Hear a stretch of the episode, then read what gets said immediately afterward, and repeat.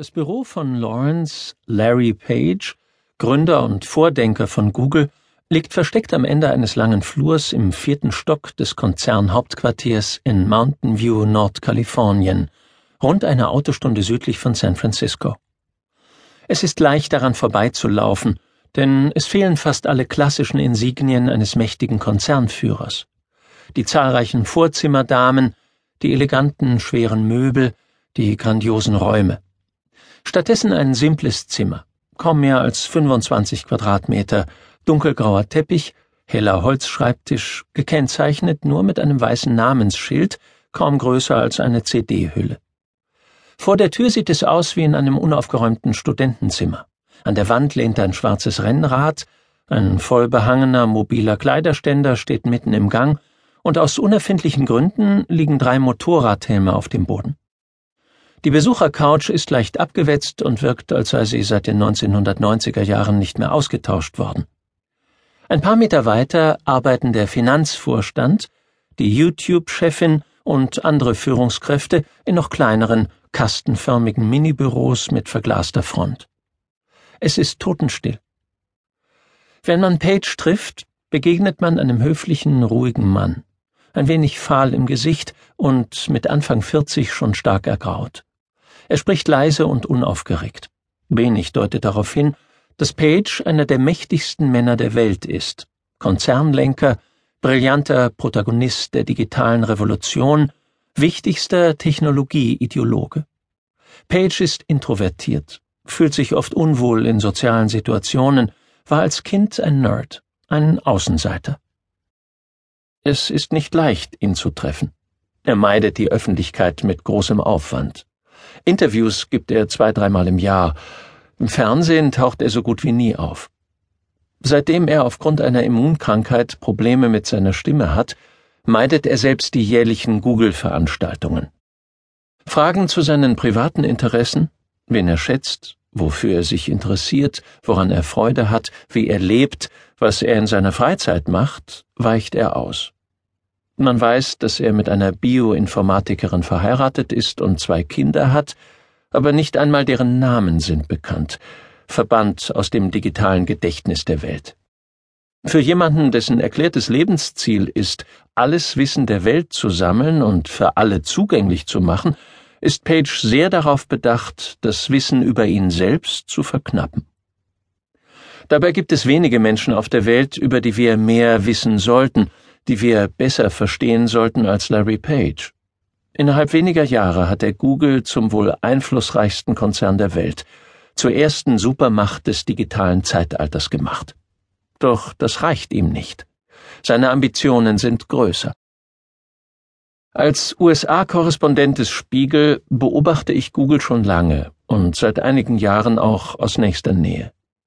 Die immer rasanter voranschreitende digitale Revolution haben den Spiegel und mich Ende 2012 veranlasst, meinen Dienstsitz zu verlegen, weg von New York und mitten hinein ins Zentrum dieser Bewegung, ins Silicon Valley. Es gibt Dutzende Unternehmen hier, über die man zwar inzwischen vieles hört, aber trotzdem noch viel zu wenig weiß, die genauer beobachtet, erklärt und hinterfragt werden müssen. Apple, Facebook, Uber gehören sicher in diese Riege.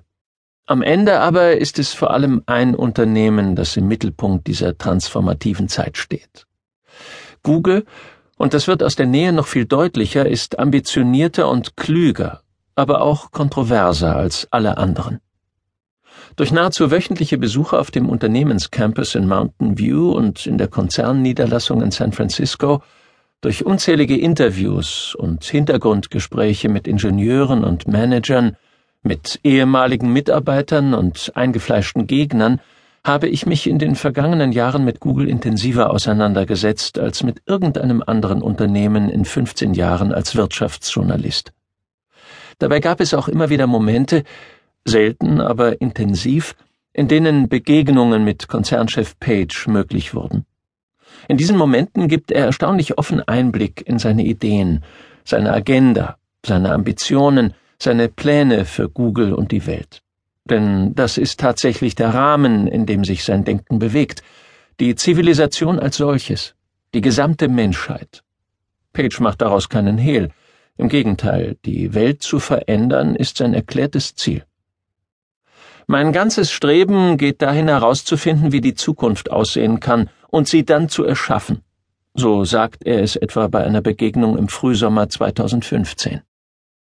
Weniger als zwei Jahrzehnte nach seiner Gründung nimmt Google einen so zentralen Platz in unserem Leben ein wie kein anderes Unternehmen. Wann immer wir online gehen, Google wartet schon. Kein Tag vergeht, ohne dass wir die Suchmaschine mit unseren Fragen bombardieren. Im Schnitt sind es weit über 100 Milliarden Suchaufträge im Monat. Gmail ist der meistgenutzte E-Mail-Dienst der Welt. Android das weit verbreitetste Smartphone-Betriebssystem. Kein Unternehmen löst so viele widersprüchliche Gefühle aus. Bewunderung und Respekt, Wut und Angst. Und mit jedem Jahr, in dem Google wächst, noch bedeutungsvoller wird, werden diese Gefühle heftiger. Vor allem aber die negativen. Warum? Während die Amerikaner mit der Macht des Konzerns fast fatalistisch umgehen, wird in Europa immer wieder ernsthaft seine Zerschlagung gefordert. In den Regierungsvierteln von Paris und Berlin wurde mit dem Gedanken gespielt, den Konzern in seine Einzelteile zu zerlegen. Dazu muss in Erinnerung gerufen werden, Zerschlagungen sind in der modernen Wirtschaftsgeschichte der westlichen Welt extrem selten. Am berühmtesten sind drei Fälle. Standard Oil, erster und größter Ölkonzern aller Zeiten, geschaffen von John Rockefeller und aufgebaut zu einem Giganten, der die Ölversorgung der Welt fast nach Belieben steuerte. AT&T, das amerikanische Telekommunikationsunternehmen, das den US-Markt komplett beherrschte. Und die IG Farben, ein Zusammenschluss deutscher Chemiekonzerne, Instrument des Naziregimes im Dritten Reich. All diese Unternehmen haben ihre Monopolstellung systematisch ausgenutzt, teils mit verbrecherischer Energie und im Fall der IG Farben sogar tausende Zwangsarbeiter zugrunde gerichtet. Wie konnte sich ein Informatikprojekt, das einst von zwei schrulligen Doktoranden gegründet wurde, zu einem solchen Drohbild entwickeln, dass manche den Konzern nun in eine Reihe stellen wollen mit nachweislich verbrecherischen Monopolisten? Sicher ist, Google war nie ein normales Unternehmen. Es beruht nicht auf einem konventionellen Geschäftsmodell und wurde nicht entwickelt, um möglichst schnell möglichst viel Geld zu verdienen. Die Unternehmensgründer Larry Page und Sergey Brin haben früher als alle anderen erkannt, dass Daten die relevante Währung der digitalen Welt sind. Google hat sich deswegen früh darauf konzentriert, das Sammeln und Verarbeiten von Daten zu perfektionieren. Das sorgt bei vielen Nutzern für Unbehagen. Schon früh begann sich das Bild des Konzerns zu wandeln, sah man nicht mehr den liebenswert lässigen Internetpionier mit seinem bunten, fröhlichen Logo, ohne den die Online-Welt nicht vorstellbar wäre. Das scheinbar naive Unternehmensmotto Don't be evil, tue nichts Böses, erscheint heute vielen als schlechter Witz. Durchgesetzt hat sich stattdessen das Bild des unersättlichen Datenkraken, der alle Informationen abgreift, der nicht stoppt vor dem, was höchst privat oder intim ist, der alles durchdringt und einsammelt, um es dann zu Geld zu machen. Doch auch dieses Bild ist unscharf geworden, es verschwimmt zusehends, zeigt allenfalls eine Facette. Wer genau hinschaut, sieht, dass Google begonnen hat, sich zu bewegen, mit großem Tempo. Die Frage ist, wohin? Und was bedeutet das für uns? Denn wenn Google sich bewegt, dann sind Erschütterungen nicht selten rund um die Welt zu spüren. Der Wandel von Google begann an dem Tag, als Larry Page wieder die Führung des Konzerns übernahm. Zehn Jahre lang hatte Eric Schmidt das Unternehmen als Vorstandsvorsitzender geführt, der erfahrene IT-Manager war 2001 an Bord geholt worden, um das rasante Wachstum von Google zu managen und für einen gelungenen Börsengang zu sorgen. Die Unternehmensgründer Page und Brin waren in dieser Zeit präsent, ließen Schmidt aber freie Hand, bis es ihnen nicht mehr schnell genug, nicht mehr gewagt genug voranging. Anfang Mai 2011 übernahm Page den Chefposten. Brin leitet nun vor allem als eine Art Chefforscher die Entwicklungslabore. Page ist seither dabei, den Konzern grundlegend neu zu formieren. Schon lange ist Google für ambitionierte Wetten auf die Zukunft bekannt.